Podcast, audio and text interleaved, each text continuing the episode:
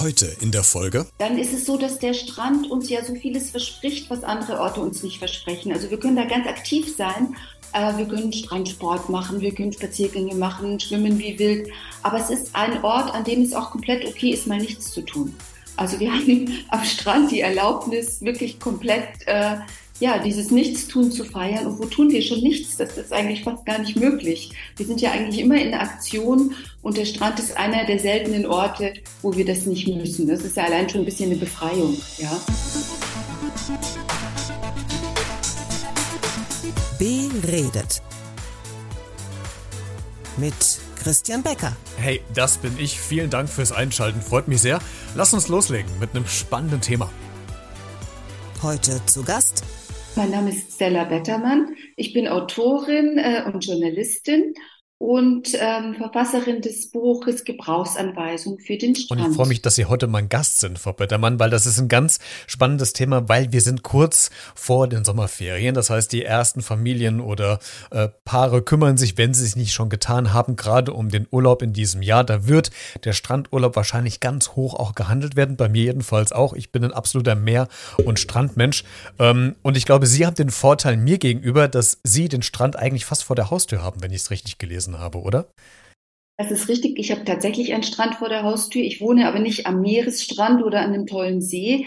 Ähm, ich wohne einfach am Isarstrand in München. Aber man muss sagen, ähm, gerade in Zeiten, wo man vielleicht gar nicht so viel fliegen möchte, aus Umweltbewusstsein oder Preisgründen, die Flüge sind momentan sehr teuer, muss man doch auch jeden Strand feiern, finde ich. Und ein Flussstrand ist auch eine schöne Möglichkeit, sich zu entspannen, auch ein Baggerseestrand oder eben so ein Beach, so ein, so ein, so ein Strandbeach, wie wie jede Stadt 20-fach ungefähr fast schon hat, wo einfach ein bisschen aufgeschütteter Sand, ein paar Liegestühle sind und schon löst sich da so, löst das ein totales ähm, Beach-Feeling aus. Das ist wie so ein Urinstinkt, dass man die Schuhe auszieht und einfach nur durch. Und man ist irgendwie sofort relaxed, habe ich das Gefühl, oder? Ne? Total. Also dieses Gefühl, wenn so der, der Fuß sich in den Sand reingräbt, äh, egal ob es vielleicht ein bisschen feinerer oder groberer Sand ist, das ist schon, da fängt schon der Urlaub eigentlich an, ne? Das sind so ein bisschen positive Erinnerungen aus unserer Kindheit auch mit dabei. Die meisten Leute sind schon aufgewachsen mit so Strandurlauben und man verbindet das einfach mit was Positivem, mit was Schönem, mit einer guten Zeit schon aus der Kindheit. Ja, und dann hat das gleich so einen Entschleunigungseffekt. Wir wollen über Ihr Buch sprechen, bevor wir aber ins Detail reingehen. Warum brauchst du denn eigentlich eine Gebrauchsanweisung für den Strand? Ach, na ja, gute Frage. Warum nicht, frage ich jetzt mal im Gegenzug. Das ist ja irgendwie so eine schöne Klammer bei People, diese Gebrauchsanweisungen. Ähm, es braucht diese Gebrauchsanweisung meiner Meinung nach, weil es die in dem Sinne gar nicht gibt. Ja, und natürlich wissen wir alle, was wir am Strand machen wollen und jeder verbindet was anderes damit. Aber es gibt viele interessante Details darüber. Es gibt ähm, einfach ganz viele Informationen, die lesenswert sind, die erfahrenswert sind, die mit Strand zu tun haben. Einfach wann ging's los mit dem, der Wanderung quasi an den Strand und viele andere Details, wie sich die Moden geändert haben, warum der Strand gefährdet ist, viele Dinge, die es einfach wirklich mal wert waren, zusammengefasst zu werden. Ähm, jedenfalls ähm, glaube ich, dass es das in der Form noch nicht so gab und ähm, ist vielleicht eine schöne Strandlektüre. Sie haben ja eben gerade schon so ein paar Themen angeschnitten. Wir können jetzt nicht alles aus dem Buch besprechen, dafür kann man es ja oder soll man es ja auch lesen. Aber ich würde gerne so auf ein paar Spots äh, vielleicht mal mit einem Auge genauer drauf werfen. Ähm, unter anderem gehen es ja auch, und das haben wir ja gerade schon mit Emotionen beladen, gerade am Einstieg des Gespräches um den Sehnsuchtsort Strand. Ähm, warum zieht es uns Menschen denn so gerne dahin? Ist es nur der, der Wohlfühlfaktor, weil man dann schnell in so eine Relaxed-Phase äh, kommt, ist es vielleicht noch was anderes. Also warum zieht uns der Strand häufig magisch an? Nicht alle, aber doch viele von uns. Ja, ich glaube, das sind viele Komponenten, die da zusammenkommen. Einmal, wie angesprochen, ja auch diese Kindheitserfahrungen, die positiven. Ähm, dann ist es so, dass der Strand uns ja so vieles verspricht, was andere Orte uns nicht versprechen. Also wir können da ganz aktiv sein äh, wir können Strandsport machen, wir können Spaziergänge machen, schwimmen wie wild. Aber es ist ein Ort, an dem es auch komplett okay ist, mal nichts zu tun. Also wir haben am Strand die Erlaubnis, wirklich komplett äh, ja, dieses Nichtstun zu feiern. Und wo tun wir schon nichts? Das ist eigentlich fast gar nicht möglich. Wir sind ja eigentlich immer in Aktion und der Strand ist einer der seltenen Orte, wo wir das nicht müssen. Das ist ja allein schon ein bisschen eine Befreiung, ja. Oder wo kann man sieben Stunden hintereinander ein Buch lesen? Also das schaffe ich eigentlich fast nur im Urlaub, unterbrochen von kleinen Schwimmaktionen. Ich glaube aber, dass es noch sehr viel mehr gibt. Also der Strand, das ist schon auch ein Urinstinkt, dass es uns an den Strand zieht. Ich glaube, der Mensch, oder das ist auch nachweisbar, der Mensch hat immer sich am Strand wohlgefühlt, auch aus unterschiedlichen Gründen. Also Strand war ja auch Nahrungsquelle. Schon bei den Neandertalern, Steinzeitmenschen, ähm, war es einfach eine, eine, eine, Gegend, in der man Nahrung finden konnte, Krebse, Fische, selbst ähm, ja, Boote konnte man starten vom Strand aus. Also viele unterschiedliche Dinge, die ja auch das Überleben gesichert haben. Und das steckt wohl auch noch irgendwo in uns drin. Und dann verspricht der Strand ja auch Gesundheit. Also schon in der Antike, wahrscheinlich schon davor, sind die Leute damit befasst gewesen, Bäder zu machen, sich im Strand ähm, hinzulegen, auszustrecken. Der Sand soll ja auch an manchen Orten tatsächlich heilende Wirkung haben. Das Meer ja sowieso. Also da kommt vieles zusammen. Jetzt müssen wir nur mal das Wort Strand ein bisschen definieren, weil äh, wenn wir das Wort Strand in den Mund nehmen, ist wahrscheinlich die erste Assoziation, die bei uns im Kopf entsteht als Fantasiebild, natürlich die Weite des Meeres, der, der weiße Sandstrand. Ähm, aber es gibt ja noch mehr als nur den Sandstrand am Meer. Es gibt ja, Sie haben es eben schon anfangs gesagt, ja den Strand am Fluss.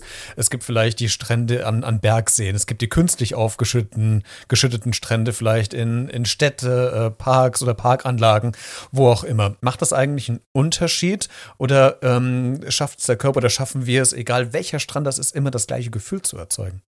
Ich glaube, dass man ein bisschen schafft, das gleiche Gefühl zu erzeugen. Natürlich ist das Gefühl toller, wenn man an irgendeinem karibischen Strand ist, der ist vielleicht nicht vergleichbar mit einem Baggerseeufer, aber, aber man gibt sich dieser Illusion so hin und ganz gern auch, ja. Also das löst es schon irgendwie aus, glaube ich. Ja, irgendwas passiert da irgendwie, dann habe ich das Gefühl. man verfällt schnell ins Träumen und so ins Fantasieren, ne? Ja, ja, ja. ja. Karibiktraum. Sie haben eben schon gesagt, und das fand ich auch spannend, ich habe mir mal so äh, auch im Vorgespräch zu heute auch mal so das Thema Strand nochmal mehr beleuchtet, nämlich in Bezug auf, was macht man eigentlich alles am Strand? Und früher war es ja häufig so, dass Wassersport hauptsächlich betrieben wurde. Na klar, Strand ist am Wasser, also die klassischen Surferbilder, die Surferboys aus den USA kennen wir, dann diese großen VW-Bullies, äh, wo dann die Surfbretter dann dagegen gelehnt sind.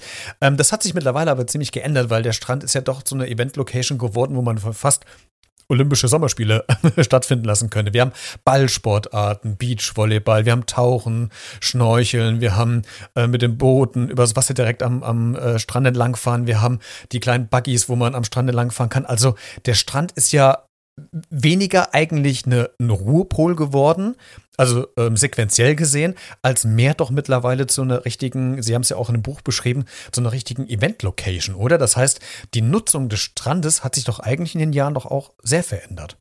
Ja, verändert kann man schon sagen, ja. Es ist immer so ein bisschen, aber auch Geschmackssache, was die Leute natürlich auch suchen.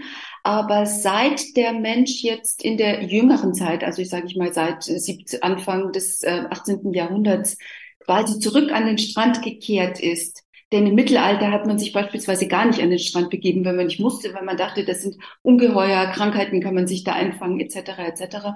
Aber seit der Mensch mit der Wiederentdeckung im positiven Sinne der Natur an den Strand gegangen ist, also erst halt Leute, die sich leisten konnten, Adelige, dann entstanden eben die äh, diese Badeorte, aber sofort ging es um Entertainment, sofort ging es um Unterhaltung.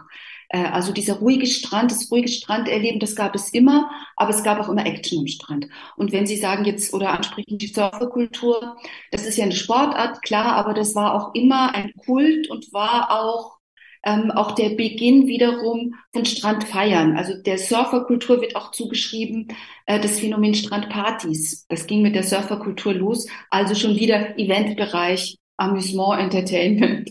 Ähm, das gipfelt irgendwo auch dann später in den USA gibt es ja immer noch, aber das ging, glaube ich, weiß gar nicht, 60er Jahre oder irgendwas los, gipfelte, glaube ich, in den 70er, 80er Jahren bei diesen Spring Break, Spring Break Feiern in den USA, die es auch immer noch gibt, die jetzt so ein bisschen abwandern, auch in andere benachbarte Länder, Mexiko und so, wo eben aber tausende Jugendliche eigentlich zum krassen Feiern hingehen. Also das gab es immer alles parallel oder Full Moon Partys in Thailand. Also es gab immer auch Clubkultur, Feierkultur an den Stränden.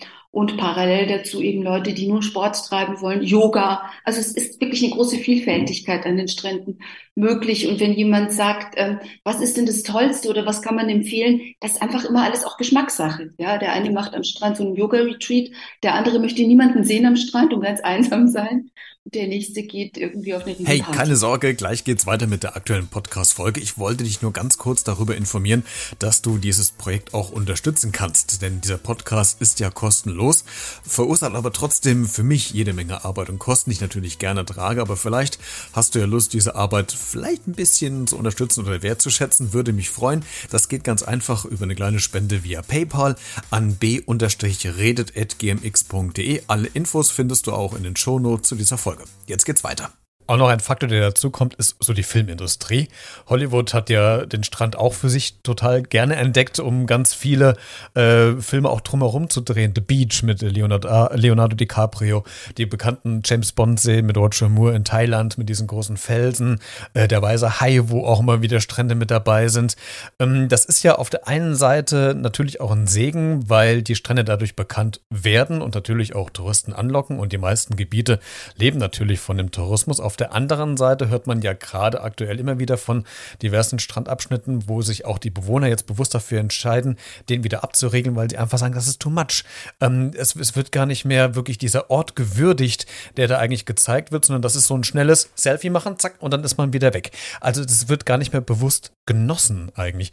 Wie sehen Sie das so, die sich ja sehr mit dem Thema Strand auseinandergesetzt hat? Also laufen wir Gefahr in den nächsten Generationen, dass wir den Strand gar nicht mehr so schätzen, wie Sie, wie davor die Generationen das getan haben, dass es irgendwie belanglos wird, dass es noch ein Fotomotiv wird und eigentlich gar nicht mehr für das eigene Ruhebefinden eigentlich dienlich ist? Ja, das ist natürlich schon eine Gefahr. Also das Problem ist, ähm, dass ja auch zum Beispiel über Instagram, Sie, Sie, haben es ja angedeutet, dass manche Strände unglaublich im Trend sind, die werden abfotografiert und dann wollen alle dorthin. Also das ist schon ein gewisses Schätzen, aber ein Schätzen, das, das äh, ja sehr ähm, auch rich zu betrachten ist, ja. Also umso äh, populärer ein Strand wird, umso größer ist natürlich auch das Risiko, dass er zerstört wird. Ganz klar, zu viele Menschen das ist aber natürlich nicht das Einzige, was Strände gefährdet. Also alles, was die Natur gefährdet und auch ähm, ja viele andere Maßnahmen gefährden Strände. Ja, also das ist ähm, ja Überlaufene Strände bleiben nie lang gesund, sagen wir es mal so. Manchmal gibt es auch beliebte Instagram-Strände, wo viele ähm, zum Fotografieren hingehen, die in Naturschutzgebieten liegen. Das ist ja dann immer noch ganz gut, weil dann kann man, ähm, hat man meistens nur begrenzte Zeiten und man kann nicht direkt mit dem Auto hinfahren, ist es schwieriger hinzukommen. Das ist ja dann noch ganz positiv. Da kann man noch relativ sicher sein, dass kein zu großer Schaden entsteht. Aber ja, insgesamt haben Sie dann natürlich schon recht, dass diese Gefahr besteht. Klar. Wir bleiben mal, Frau Bettermann, bei dem Thema gefährdete Strände ähm, und gucken mal aus Umweltaspekten ähm, mal drauf. Denn äh, was einem ja auffällt, ähm, gerade so, wenn man Fernsehbilder aus äh, Südostasien sieht, dass eigentlich der Strand fast gar nicht mehr erkennbar ist und zugemüllt ist von, von Plastikflaschen und auch Studien zeigen, dass zum Teil es Strände gibt, an der ja mehr Plastik-Mikropartikel vorhanden sind als wirkliche noch kleine Sandsteine. Äh, wie wie geht es denn dem Patientstrand überhaupt? Ja, leider sehr schlecht, muss man ja tatsächlich sagen. Also alles, was die Natur zerstört, was das Meer gefährdet, gefährdet natürlich auch den Strand. Müll, das sprechen Sie ja gerade an, das ist natürlich ein großes Problem, ja, absolut. Was aber auch, und das, da muss sich natürlich auch jeder an die Nase fassen, das ist ganz klar. Es ist aber so, dass es sich natürlich auch um den Müll handelt, den wir ähm, vielleicht auch zum Teil Mülleimer entsorgen am Strand, den der Wind aber reinträgt. Es ist aber ja nicht das einzige Problem. Also der Müll kommt jetzt nicht nur durch die achtlos hin hinterlassene Wasserflasche ins Meer, sondern ähm, auch durch ganz äh, oftmals ganz bewusst äh, von von ähm, Personen hineingeleitet ins Meer. Ähm, es gibt aber noch eine andere große Gefahr und das ist die Absaugung von Sand und das ist eine massive Gefahr und da kann der Einzelne eigentlich sehr schwer was dagegen tun. Also ähm, gerade die Nation China, Indien, auch Australien sind sehr stark im Sandabbau. Das ist jetzt nicht so, dass sie direkt an den Strand fahren und das dann mitnehmen. Also sowas gibt's auch, aber eher im kleineren Rahmen, sondern das wird am Meeresboden abgesaugt. Und dann können Sie sich das so vorstellen, wie wenn Kinder eben ähm, so, so eine Sandhöhle buddeln. Wenn man an der einen Seite was wegnimmt, dann stürzt natürlich der Rest, der fließt dann auch weiter ab. Und genau das passiert mit den Stränden. Also der Sand verschwindet zunehmend durch Bauaktivitäten. Diese Bauaktivitäten sind natürlich ein Milliardengeschäft. Man sieht nicht, dass da in irgendeiner Form groß reglementiert würde, oder das Bewusstsein doch zum Teil äh, äh, gefördert würde. Das Bewusstsein ist eigentlich noch nicht wirklich dafür da. Und es ist eine große Gefährdung für Strand, für den Strand natürlich für grundsätzlich die Umwelt, aber der Strand ist eben auch Natur, das muss man immer so sehen. Strand ist ein Teil der Natur ähm, und natürlich ist er sehr gefährdet, absolut. Ja. Auf den Gedanken oder den Gedanken hatte ich halt auch schon, ich konnte es halt auch nicht verstehen, weil ähm, ich habe, das ist noch gar nicht so lange her, auch eine Reportage gesehen von diesem Sandabbau, den Sie gerade selbst äh, beschrieben haben und habe dann vielleicht auch völlig naiv erstmal gedacht, warum gehen die nicht in die Wüste? Also warum, warum müssen die den Sand äh, natürlich vom, vom Meer nehmen? Das hat dann auch wieder Gründe, wobei man, ja, es wäre ein anderes Thema, was wir jetzt als Fass aufmachen würden. Ja, also die gehen tatsächlich jetzt auch in die Wüste, aber wer weiß, was das dann für die Natur ist. Es wird jetzt langsam, dieser Sand in der Wüste hat eine andere Struktur. Der eignet sich nicht so gut für Bauvorhaben, wobei man das jetzt irgendwie auch verändern kann. Aber wer weiß, was das für die Wüste bedeutet. Also. Es ist ja. genauso schädlich. Also von daher, äh, alles, ja. was im Übermaß weggenommen wird der Natur, ist sowieso schädlich schädlich. Ähm, Sie haben auch gerade diesen Punkt angesprochen, äh, da habe ich fast überhaupt keinen Einfluss drauf, äh, wenn diese Industrien oder diese ähm, Firmen quasi diesen Sand abbauen. Aber wo habe ich denn die Chance, ähm, was, was zu tun, was dem Strand auch wirklich gut tut? Wir können eigentlich als normale Bürger nur den Einfluss ausüben, den wir haben über Wahlverhalten, wen wählen wir, über Engagement, natürlich selbstverständlich auch darüber, dass wir bewusst konsumieren, dass wir bewusst Urlaub machen, all das. Aber wenn man tatsächlich sich anguckt, ähm, was alles passiert in, in, in Richtung ähm, ja, Klimawandel, es hat, hängt ja alles mit allem zusammen. Klimawandel, Umweltzerstörung, natürlich ähm, macht einem das ein bisschen Angst und man fühlt sich da schon ein bisschen hilflos auch, auch wenn man selber ähm, versucht, ja, wie soll ich jetzt sagen, ein braver Bürger zu sein, sein Müll zu trennen und weiß ich nicht, mit dem Fahrrad an See zu fahren statt mit dem Flugzeug, wobei ich äh, ans Meer, wobei ich tatsächlich sagen muss, ich fliege schon auch manchmal ans Meer, also ja, ähm, des Öfteren leider muss ich zugeben. ja, äh, ich versuche das dann über andere Dinge auszugleichen. Ja, wie gesagt, es, es macht einen schon ein bisschen hilflos und es macht einen auch ängstlich, absolut. Ich habe da keinen kein Patentrezept. Frau Bettermann, zum, zum Abschluss des Gesprächs für heute. Wir haben ja ähm, Strand als Sehnsuchtsort gerade kennengelernt. Wir haben Strand als Event-Location kennengelernt. Ähm, aber trotzdem gibt es ja auch gefährliche Strandabschnitte. Ich meine jetzt nicht wegen Kriminalität oder sowas, sondern äh, was von Natur aus kommt. Ähm, und das hört man wieder immer in den Nachrichten. Gerade an Flussufern, an Flussstränden ähm, gibt es immer wieder Badeunfälle, weil man doch Strömungen unterschätzt, weil man vielleicht das Wasser nicht so ganz einschätzen kann, die Höhe, die Tiefe Tiefe nicht so ist, wie man es äh, vielleicht von, von oben oder von der Seite aussieht. Was sind denn so die typischen Gefahren, wo Sie sagen, wenn wir jetzt an den Strand gehen, egal welche Art von Strand das jetzt ist, worauf sollte ich dann achten oder wie könnte ich mich vorbereiten, damit es möglichst für mich, für meine Familie, Kind, Kegel, Hund, Katze, Maus nicht gefährlich wird? Also natürlich erstmal recherchieren, wo gehe ich da überhaupt hin? Kann man ja heutzutage sehr leicht recherchieren, wenn Leute sich jetzt zum Beispiel einen unglaublich tollen Urlaub, Flugreise nach Brasilien, Mexiko, bestimmte Länder leisten. Ähm, das kann auch mal an manchen Orten gefährlich sein wegen Kriminalität. Ähm, ja, ähm, ansonsten natürlich rausfinden, ja, auch Respekt haben vor der Natur, Respekt vor Strömungen, ganz klar. Aber die tatsächlichen Gefahren, die, äh, äh denen wir uns aussetzen, sind ja manchmal welche, die wir ganz banal finden, wie die Gefahr vor Sonnenbrand beispielsweise klingt wirklich super banal, ist aber tatsächlich eigentlich noch die größte Gefahr. Und da weiß ja jeder, wie man sich dagegen schützen soll. Ansonsten einfach mit äh, gesundem Menschenverstand, mit Sonne und Wasser umgehen und den Respekt natürlich auch nicht verlieren. Das sind Naturgewalten. Wer mal ein bisschen in der Strömung geschwommen ist und das Gefühl hatte, oh, das wird jetzt ein bisschen zu heftig, ja, der sieht dann gleich diese Gewalt der Natur eben, wie das Meer, das vorher noch ganz ähm, oder eben ein Fluss ganz, ganz äh, ja, harmlos aussah, wie schnell sich sowas dann auch drehen kann. Ja, also natürlich, wir müssen natürlich auch Respekt vor der Natur haben, äh, aber das Wichtige ist jetzt auch einfach Augenmaß zu haben und ganz wichtig, Natürlich ist der Strand, kann der Strand gefährlich sein, natürlich kann die Natur gefährlich sein und gefährdet ist sie auch, ja. Aber solange wir noch die Möglichkeit haben, einen schönen, ich sage jetzt mal, Kiesstrand am Baggersee zu genießen, sollten wir es einfach tun und jeden Tag zum Fest machen und uns klar sein darüber, wie toll es ist, dass wir die Freizeit manchmal haben, dass wir es einfach genießen können dass wir ein bisschen Spaß haben dürfen. Ja. Ein schönes Schlusswort für, für heute. Mehr Informationen rund um, um den Strand gibt es im Buch von Stella Bettermann, Gebrauchsanweisungen für den Strand. Den Link zum Buch findest du in den Shownotes, also in der Beschreibung zu dieser Podcast-Folge. Klick dich gerne mal rein. Frau Bettermann, vielen Dank, dass Sie sich heute Zeit genommen haben und uns so einen kleinen Einblick ähm, hinter die Kulissen des Strandes werfen zu können. Und ähm, wünsche Ihnen einen schönen Sommerurlaub, an welchen Strand es auch immer Sie hin verschlägen sollte.